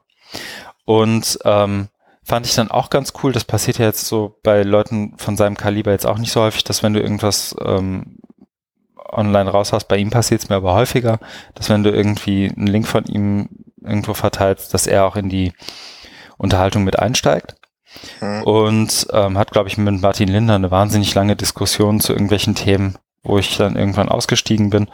Aber ähm, fragt halt auch nochmal nach, wie es sozusagen hier in Deutschland wahrgenommen wird. Und ähm, ich habe ihm dann nochmal den Link auch nochmal geguckt, ob es irgendwo international war, ähm, mit dem ähm, Flüchtling, der das Selfie mit Merkel gemacht hat mhm. und dann wollte, dass das rausgenommen wird und Facebook letztendlich verklagt hat. Da habe ich einen New York Times Link zugefunden und habe ihm den nochmal geschickt. Also so, das ist irgendwie ganz, ganz witzige Twitter-Unterhaltung auch mhm. gewesen. Deswegen habe ich den Tweet jetzt auch nochmal reingepackt. Das dazu, glaube mhm. ich. Ich, äh, ich sehe da jetzt, dass, dass ähm, dann nochmal auf dieses ähm, mhm. Projekt Schmalbart verwiesen wird. Das war doch, glaube ich, von, von Christoph Kappes. Oder wollte er das nicht? Äh, nee, das, nicht? Äh, Martin Lindner, ich war mir da nicht sicher. Ist, Martin ist Lindner verkauft das passiert? als Science. Ich glaube nicht. So. Ich glaube, da die, das war die Unterhaltung, oder? aus der ich dann ausgestiegen, ausgestiegen bin, beziehungsweise mich auch nicht weiter. Mhm. Also ich wusste nicht genau, was ich dazu jetzt sagen soll irgendwie. Mhm. Weil er halt, Martin Lindner sprach halt davon, dass er ähm, dieses Projekt Schmalbart hat. Ähm, ich musste erst grinsen, weil er hat, ich glaube, es ist einfach dieses Autocorrection-Ding. Er mhm. hatte kein Projekt, sondern ein Project. Also mhm. das fand ich sehr gut. Ähm, aber ich hoffe, es sind auch die ein oder andere Dame ist auch dabei. Jedenfalls ging es dann äh, darum, eben über dieses Projekt zu besprechen. Brian Alexander war, glaube ich, eher skeptisch, ähm, wie, wie Martin Linder mit diesem Projekt Schmalbad umgeht. Das, glaube ich, an sich auch nochmal eine, ähm, wie soll ich sagen, Erörterung bedürfte, die ich ehrlich gesagt gar nicht liefern kann. Kennst du das hm. genauer? Nee, deswegen habe ich ja nachgefragt. Hm. Ich habe nee, besonders am Rande mitbekommen. Ja. Und also ich, er beschreibt das hier, um, it is about strengthening a calm civic discourse in the web, including fact sheets in a very scripture neutral way. Fact mhm. Und Brian Alexander fragt danach, Fact Sheets like Wikipedia äh, zum Beispiel. Und Martin Linder beschreibt dann, dann liefert man so zehn Hard Facts zu, zu einem bestimmten Subject, also einem bestimmten Thema. Aber das vielleicht selber nochmal angucken, wenn es interessiert, auch gerne Martin Lindner anschreiben. Da sind wir, glaube ich, beide nicht so richtig auskunftsfähig. Ne? Nee, aber Martin ähm, erklärt da immer gerne, genau. Genau. ja. Das war das, glaube ich. Oder hast du dazu noch was? Nee, so, nee. Ich, Alexander? Nee, nee, nee. Ich muss mich jetzt, du musst mich jetzt hier durch die Show ziehen. Ich ähm, habe da leider nicht so viel Zeit gehabt, mich damit zu beschäftigen. Hatten mal Verwaltungsangestellter in Lüneburg, dann hast du Zeit um was. Mm. Ein Traum, ja. ja genau. Ich, Traumjob. Ich, ich, pendel zu wenig. Mhm, genau. Ähm, ich habe noch gelesen, das ist so ein Stück weit jenseits dessen, was wir sonst im Podcast besprechen, aber ich fand es irgendwie dann doch cool. Wenn ich mich recht erinnere. Auch das ist irgendwie ewig her, dass ich es gelesen habe, aber ich versuch's mal.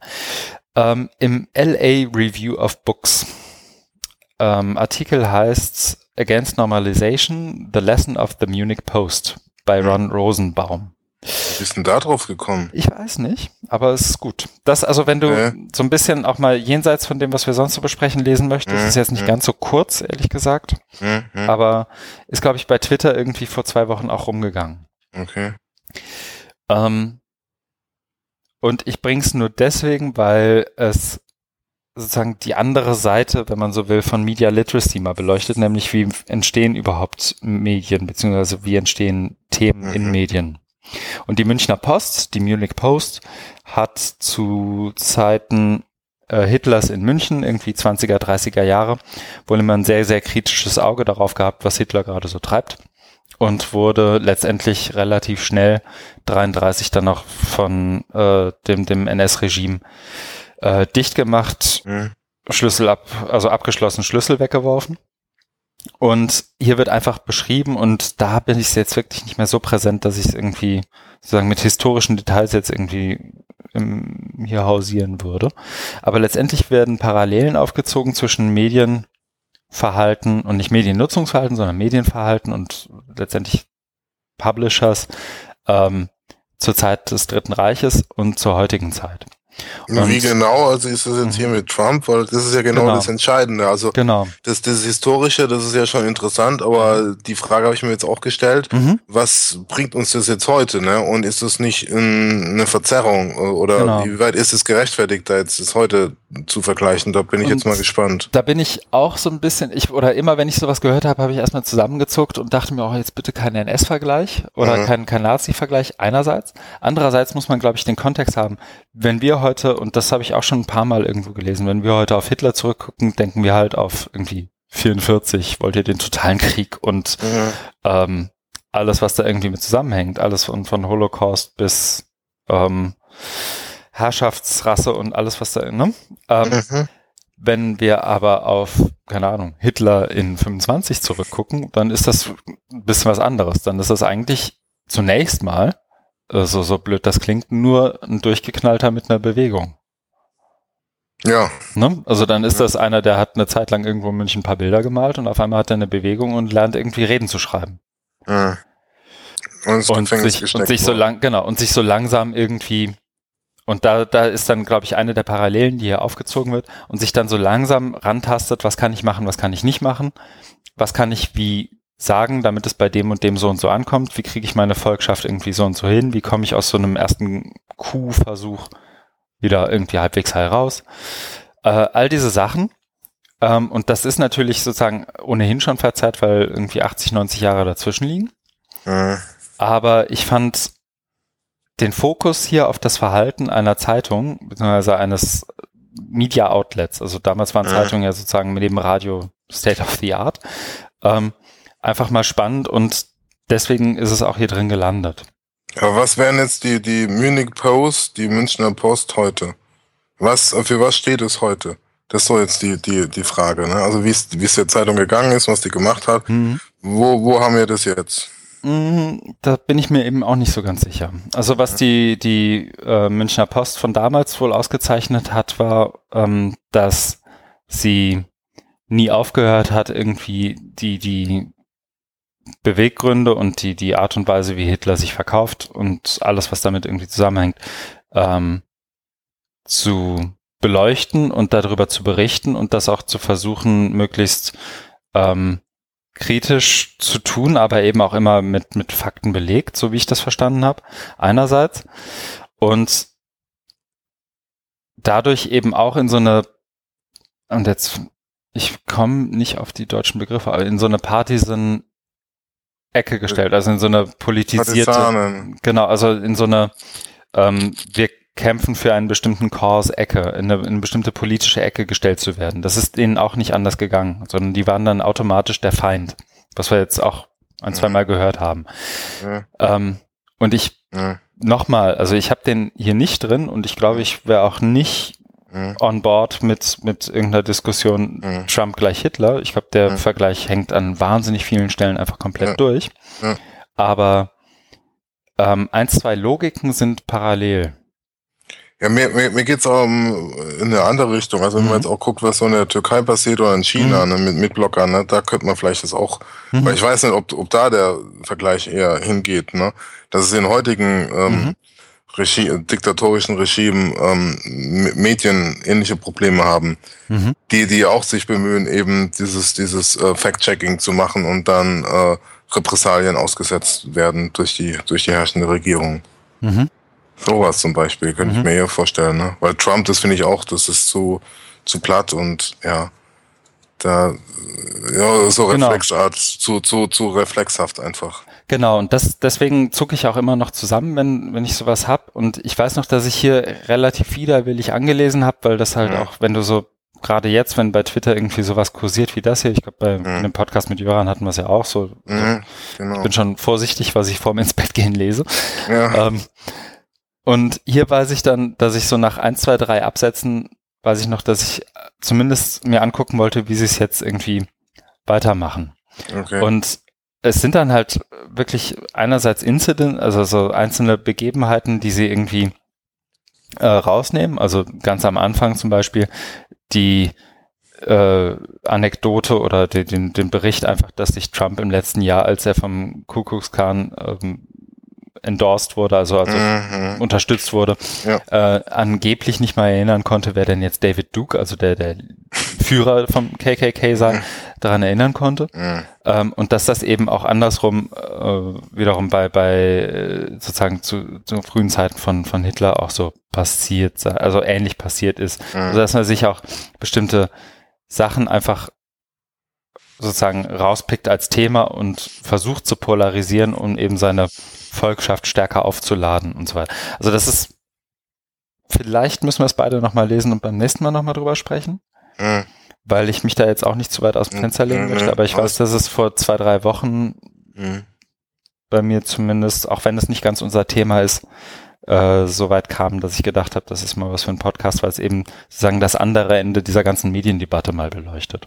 Ja, das ist prinzipiell auch gut und interessant, nur hier haben wir, glaube ich, mhm. jetzt die Schwierigkeit, das genauer, mhm. einordnen, äh, genauer einordnen zu können. Genau.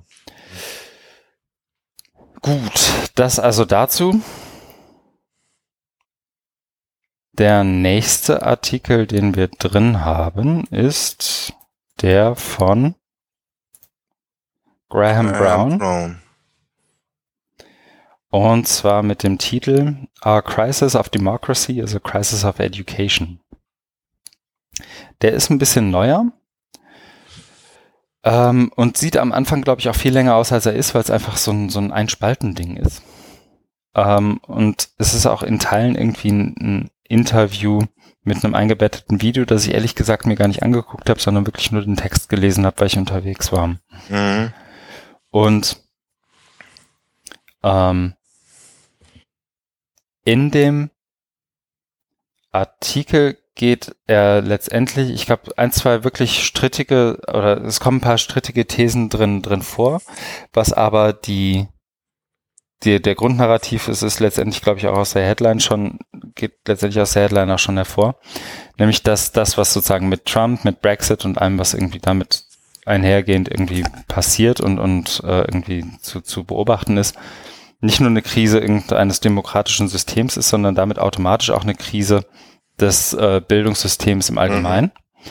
weil sich natürlich, und das haben wir ja auch, ich meine, mit Jöran hatten wir es, glaube ich, aber auch so im Laufe des letzten Jahres haben wir es ja immer wieder gesehen, dass sich Leute wie Martin Weller und auch andere Gedanken machen, was ist denn jetzt eigentlich die Rolle von Bildung, gerade vor dem Hintergrund, dass Fakten und Experten auf einmal irgendwie wie was Schlechtes angesehen werden.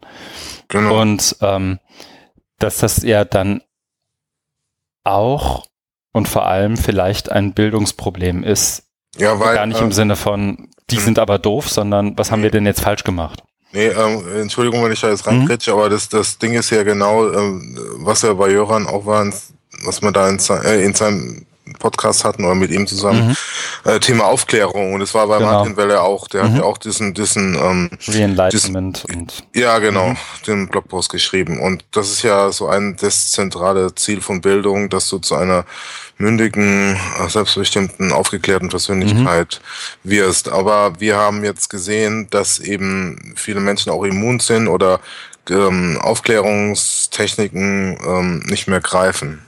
Mhm. Deswegen ist so meine These, dass wir eine aufgeklärte Aufklärung brauchen, die sich also der Angreifbarkeit und der Verletzlichkeit, ähm, auf Englisch Vulnerability, mhm. ähm, ich habe das dann in meinem Vortrag so ein bisschen übersetzt als Vulnerabilität, aber da geht es einfach der Verletzlichkeit von so Medien, pädagogischen oder bildungstheoretischen Konzepten, dass wir uns dessen bewusst sind. Hm. Das heißt, man muss eben Aufklärung weiterdenken. Ne? Ähm, das ist ja was anderes wie, wie zu Zeiten von Kant im, im 17., 18., 19. Jahrhundert oder jetzt im 21. Jahrhundert. Da haben sich einfach, das war ja genau, also ich musste jetzt schon wieder auf meinen Vortrag verweisen, aber das war, das war genau die Diskussion, ne? Ähm, dass, dass ich immer versucht habe, das so auszuführen, wo man mir nicht immer so gefolgt ist, dass, es, dass wir jetzt einfach eine neue strukturelle Dimension haben, weil sich im Untergrund, ich habe dann das Bild des Maschinenraums geprägt, ähm, dass man, äh, dass sich da was zusammenbraut. Mhm.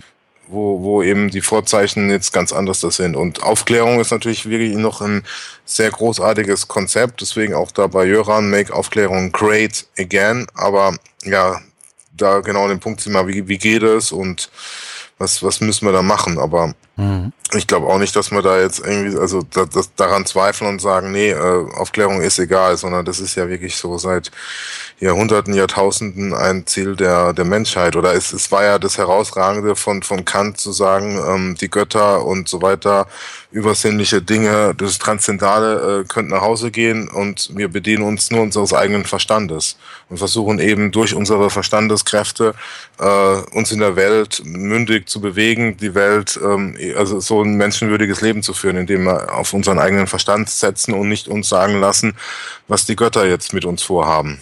Mhm. Ja. Man muss vielleicht dazu sagen noch, ähm, der Artikel von Graham Brown Martin ist nicht irgendwo auf seinem eigenen Blog publiziert, sondern auf opendemocracy.net. Also das setzt, glaube ich, auch nochmal einen anderen, wie soll ich sagen, ist eine andere Einflugschneise, mhm. ähm, als wenn es jetzt nur um sozusagen rein Bildung und Attack ginge, wie es ja bei ihm na, relativ selten so eng ist, aber er ist ja schon eher so aus, dem, aus der Bildungsschiene. Mhm. Wie dem auch sei, er geht auf Themen wie Critical Thinking ein. Er hat, ich fand einfach, mhm. dass er ein paar Sachen wirklich ganz gut nochmal auf den Punkt gebracht hat, die wir, glaube ich, auch immer mal wieder hier angesprochen haben. Mhm. Und habe es deswegen ähm, mit reingenommen, weil es einfach genau diese Fragen, die du in deinem Vortrag vielleicht, mhm. Ist er eigentlich öffentlich zugänglich? Ich habe dich das ja schon mal nicht. gefragt, noch nicht. Äh, wird ja, also der öffentlich zugänglich gemacht? Gibt es eine Aufzeichnung? Bereitest nee. du das nochmal auf eigentlich? Oder wie ist das? Ja, das, da, das ist eine schöne Steilvorlage, lieber Christian, danke gerne, dafür. Gerne. Das steht ja dann auch im Ausblick drin. Ich werde an einer zu äh, an einer an einer ähm, Aufbereitung arbeiten. Sehr gut. Also werde es auf meinen Blog stellen. Ich mhm. habe das Manuskript und muss das, ähm, weil ich jetzt im Moment da noch mit, diesen, noch mit anderen Aufgaben beschäftigt bin. Mhm. Ja, aber spätestens wenn ich dann in den USA bin, werde ich das dann mal versuchen. Ja, also eine Aufzeichnung gab es nicht, das glaube ich auch besser so. Ähm, ich bin ja mehr, äh, ja, äh, nee, ja. Ähm, Nö, ist ja es weiß ja jeder, dass ich ein, ein, ein großer Open-Aktivist bin, aber da habe ich jetzt gedacht, nee, muss nicht. Also ich, mhm. wenn es jetzt alles so durchgeht, dann habe ich, glaube ich, auch die große Ehre, sogar so eine Antrittsvorlesung zu machen mhm. und da, die, das kann man ja dann streamen und periskopen und twittern und was weiß ich alles. Ja. Aber Eigentlich bei dem müsstest Ding, du ein paar Leute nach Hagen einladen auf eigene Tasche, finde ich. Wie, bei Hagen einladen? Okay, auf eigene Tasche. Ja, klar. Okay, ja, wen denn? Weiß ich auch noch nicht. Ich überlege da noch was bis zur nächsten Folge. Naja, ah interessant. Dann bin ich mal gespannt. nee, sorry. Nee, alles ähm, gut. Ja, aber das, das habe ich ehrlich gesagt noch gar nicht gesehen, aber finde ich gut, dass das passieren soll, weil ich habe jetzt ein paar Mal gedacht, ich würde eigentlich gerne mal reinlesen und hm. gucken, was du über den Maschinenraum so sagst. Ja. Wollen wir halbwegs zusehen und zum nächsten und damit letzten Artikel gehen? Ja, klar. Da musst du wieder, da musst du wieder referieren. Also. Ja, ich bin ja jetzt privat, ich bin ja bald Privatdozent. Du bist, genau. du bist Student. Ich bin Student. Ich, so. ich arbeite hier noch. es ist der Artikel von bei Twitter und auch online in seinem Blog genannt That Psych Prof. Ähm, was besser zu auszusprechen ist als der eigentliche Name, beziehungsweise tue, mich sehr, tue ich mich sehr schwer immer wieder. Rajiv Jangiani, glaube ich. Mhm. Ähm, Prof aus den USA mit dem ähm, Blogpost Pragmatism versus Idealism and the Identity Crisis of Open Educational Resources Advocacy. Oh. Genau das ist jetzt nochmal irgendwie ein dickes Brett zum Ende, so ein bisschen zumindest. Klingt so. Ähm, aber ist auch das wiederum, ich glaube, das ist so ziemlich auch deine Einflugschneise, ähm, ziemlich mhm. cool, mhm. weil er diese pragmatische Art für Open Educational Resources zu argumentieren, sprich Kostenreduktion und mhm. dann sind wir schon alle glücklich, gegenüberstellt mit dem Ideal oder idealistischen Ziel schon fast, ähm, das muss alles veränderbar sein, das wird alles geremixed und dann mhm. entstehen da ganz neue Interaktionsformen und didaktische Szenarien und so weiter. Ähm, und dass das eben auch eine erhebliche Rolle dafür spielt, wie du für OER argumentierst.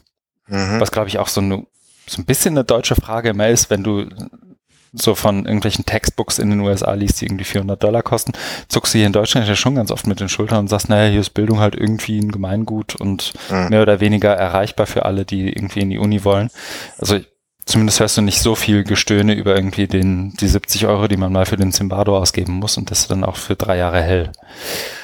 Ähm, insofern fand ich das ganz spannend und das passt vielleicht allein deswegen, weil das sein, seine Vorbereitung ist für eine Präsentation, die er eben diese Woche bei der Open Educational Global Conference in Kapstadt hält. Mhm.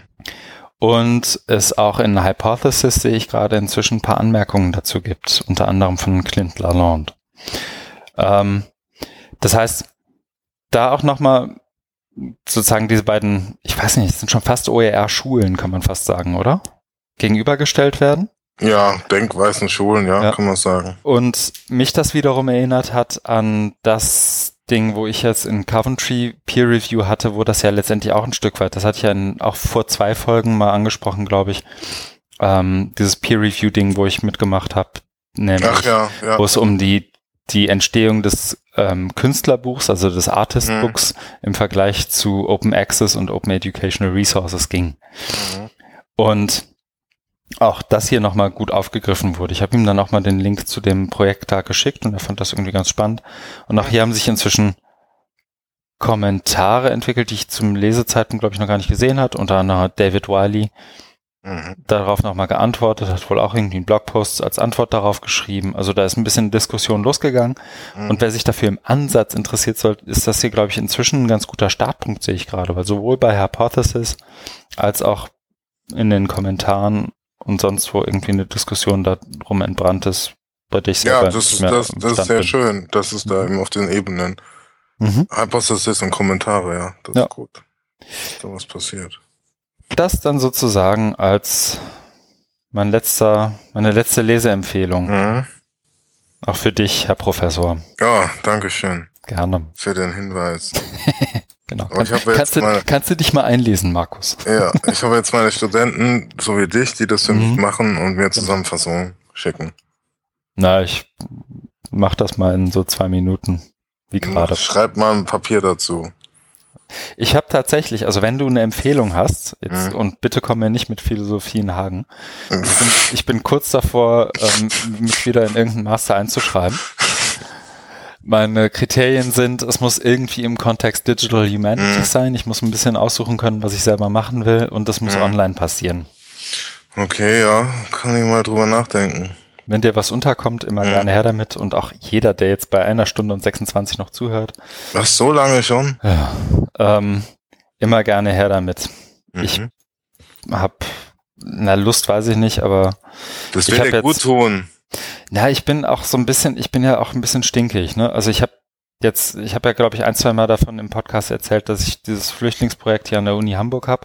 Mhm. Das habe ich ja jetzt immer so ein bisschen auf, äh, sozusagen in meiner Freizeit gemacht. Ähm, jetzt haben die Leute aus diesem Seminar tatsächlich mal versucht, mir einen Lehrauftrag für ein Zweitsemester Bachelor-Ding zu geben. Das ist an der Uni Hamburg nicht möglich. Mhm. Obwohl ich irgendwie inzwischen, keine Ahnung, 12, 15 Jahre Berufserfahrung fast habe und ja. ähm, zumindest einen Bachelor habe. Das reicht ähm, denen nicht. Das reicht denen nicht. In Lüneburg könnte ich damit das, ich, in Lüneburg könnte ich als Zweitprüfer Bachelorarbeiten abnehmen. Zumindest mhm. vor zwei, drei Jahren konnte ich es noch. Ich habe lange nicht mehr geguckt.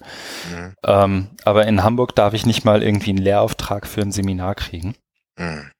Ähm, das ist zum, also ja, mhm. ich habe kurz ja. überlegt, ob ich nicht irgendwo in Prag einen Master mache. So ein bisschen Prag? Na, da kriegst du ja Doktortitel, dann kann Mastertitel ja auch nicht so schwer sein. Ach so. Du kannst auch bei mir promovieren, vielleicht, wenn, wenn das jetzt alles durchgeht. Ja, finde ich gut. Ja. Dann promoviere ich bei dir. Ja. Das ist eine gute Idee, das machen wir mal. Ja, aber ist noch nicht, ähm, ich will da nicht viel versprechen, ich muss mal gucken, mal, ob ich dann Sieh mal zu, ich hab Druck, ich muss das Seminar. ob ich über Promotionsrecht habe. Sehen wir mal. Du musst aber erst, glaube ich, schon einen Master machen, wir können ja nicht einfach was überspringen. Ich glaube, das geht. Ich habe, ich kenne okay. drei Leute, die und das ist nicht nur so ein UK-Ding. Ich kenne eine Person in Deutschland, die es mit ihrem Bachelor direkt zur Promotion gemacht hat. Mhm. Tja, durchstarten. Ja. Wie dem auch sei, wir sind durch mit unserer Leseliste Sehr gut. und kommen entsprechend zu dem nächsten Thema, nämlich was wir tun werden. Mhm. Markus. Ich werde ab Montag in die USA fliegen.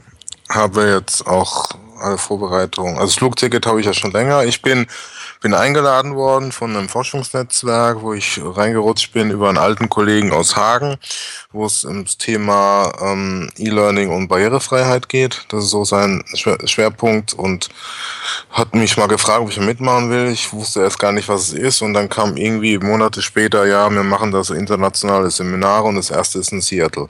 Ich dachte, ja, das ist ja schon ganz schick und mhm. ja, die, die Zahlen den Flug und Hotel und ich hänge dann eben noch ein paar Tage dran und mache dann die große Westküstentour von Seattle nach San Francisco. Und mein Rückflug geht dann eben von San Francisco via London nach Hamburg.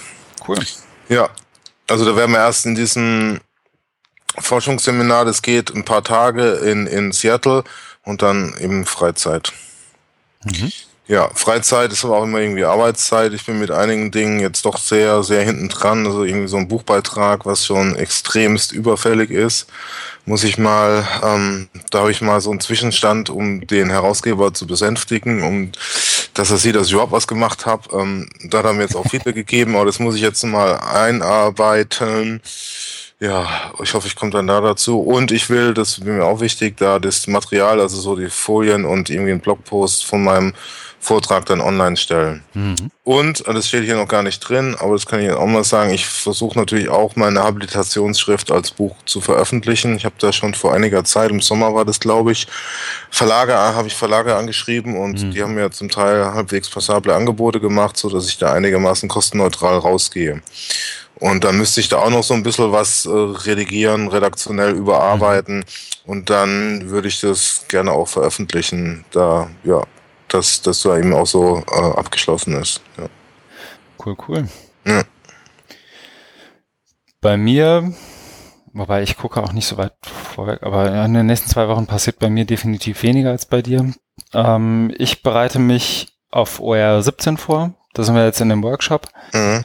Ähm, das habe ich dir auch gar nicht, noch gar nicht erzählt. Wir haben ja ähm, einerseits die Provokation, zumindest jetzt die Zusagen dafür, und ich war mhm. sehr, sehr begeistert, dass wir Chris Gilliard gekriegt haben, mhm. ähm, der viel zu Digital Redlining macht, aber das dann vielleicht auch da nochmal.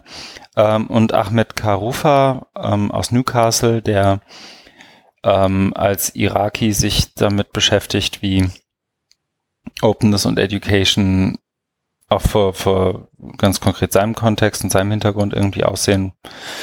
Ähm, und da eben im Open Lab in Newcastle viel im Bereich Educational Technology selber entwickelt. Ich glaube auch selber ein kleines Startup hat.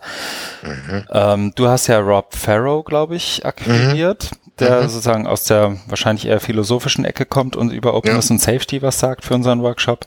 Ja. Und Kate Green, mit der wir machen, hat, und jetzt stehe ich ein bisschen auch auf Sarah Jane Crowton, heißt sie, glaube ich. Mhm. Ähm, dazu geholt, die auch noch eine Provokation liefert. Das heißt, wir haben ein paar Provokationen, das müssen wir ein bisschen hin und her schaffeln und gucken, wie wir daraus irgendwie Sinn machen. Mhm. Und wir sprechen auch gerade, das habe ich dir auch noch nicht erzählt, mit ähm, Mahabali dazu mhm. ähm, wie wir den Workshop an sich nochmal anders öffnen können. Aha. Und zwar werden wir darüber nachdenken, wie man eine Virtually Connecting Session aus dem Workshop machen kann, mhm. ähm, indem man sozusagen nicht den Workshop selber nochmal einfach so hält, aber zum Beispiel einzelne Provokateure nochmal einlädt, irgendwie in der Unterhaltung darauf einzugehen, wie sie denn jetzt ihre Provokation vor dem Workshop-Hintergrund nochmal verstehen und das irgendwie nochmal anders einordnen. Ah ja. Und da vielleicht irgendwie so eine Live-Session bei YouTube über den Virtually Connecting Account draus machen. Hm. Ich dachte mir, das ist mehr oder weniger in deinem Sinne, deswegen ja, ja, ja, hier die Eröffnung. Nee, nee, nee, alles gut, dafür treffen wir uns ja jetzt im genau. Podcast, genau. damit ich so Dinge erfahre. Nee, ich finde genau. es gut, ähm, auch dass es eben nicht so ein, so ein tröges Eins zu eins ist, sondern dass man guckt, äh, wie, wie man das Format ein bisschen variieren kann unter Beibehaltung der eigentlichen Intention. Ja. Genau, und das, das ist das Ziel so ein bisschen, einfach viele, möglichst viele Perspektiven dann auch zu sammeln. Das, was ja. wir dann da besprechen im ja. Virtual Connecting, wird ja auch gleichzeitig wiederum zu einer Ressource. Ah ja, sehr ähm, gut. Sprich, wir haben wieder ein bisschen Futter für unser Towards Openness Projekt. Ja. Ähm, und da muss, glaube ich, einfach noch ein bisschen Hirnschmalz rein, was wir jetzt genau machen und mhm. wie wir es machen. Und da hänge ich gerade mit Kate drin seit heute wieder. Und okay. weil ich mit Maha gerade eh viel zu tun habe, ähm, dachte ich, ich frage sie einfach mal ganz blöd, was sie denn davon hält. Und sie ja, war gleich ja. voll dabei. Ja, super. Ansonsten muss ich, glaube ich, mal mich ein bisschen ab, auf Speed bringen, was irgendwie nationale Bildungspolicy im Bereich digitale Bildung ist. So, die Buzzwords kenne ich, die mhm. und so die, die groben Inhalte auch. Aber ich wollte eigentlich den Podcast mit Valentin, den wir am Sonntag haben, nochmal zum Anlass nehmen, ein, zwei Sachen nachzulesen. Ich bin ehrlich gesagt noch nicht sicher, ob ich die Zeit dafür finde. Mhm. Aber ähm, da zumindest nicht ganz unvorbereitet in die Diskussion am Sonntag zu gehen, finde ich cool. Das ist also mhm. nee, sagen, ja. eher kurz. Wenn du da was hast, dann schick mir es auch mal rüber. ja, gibt nicht so viel, ne? Also es gibt also, die, die Papiere selber, aber sonst gibt es irgendwie wenig Leute, die das irgendwie mal clever einordnen. Mhm. Und darauf hatte ich eigentlich ein bisschen gehofft. Aber irgendwie gibt's, gibt es zu wenige Dobuschs. Mm, stimmt, ja. Weil der immer so auch sehr auf Urheberrecht und ja. dieses Thema. Genau. Bräuchte eigentlich für jedes Thema einen Dobusch. Ja. Na gut. Das ist das, was ich so vorhab. Und ich glaube, damit haben wir auch mit jetzt einer Stunde 35. Oh ja, das ist ja angenehm. genau, haben wir ganz gut abgeliefert. Ja, ja, ja. Es war mir ein Fest. Wir hören uns am Sonntag wieder. Mhm. Und allen, die jetzt noch zuhören, wie immer mit auf den Weg gegeben, Feedback wahnsinnig gerne mündlich, fernmündlich, schriftlich, mhm. bei Twitter, in den Show Notes, wo auch immer. Bis genau. dahin, macht's gut, tschüss.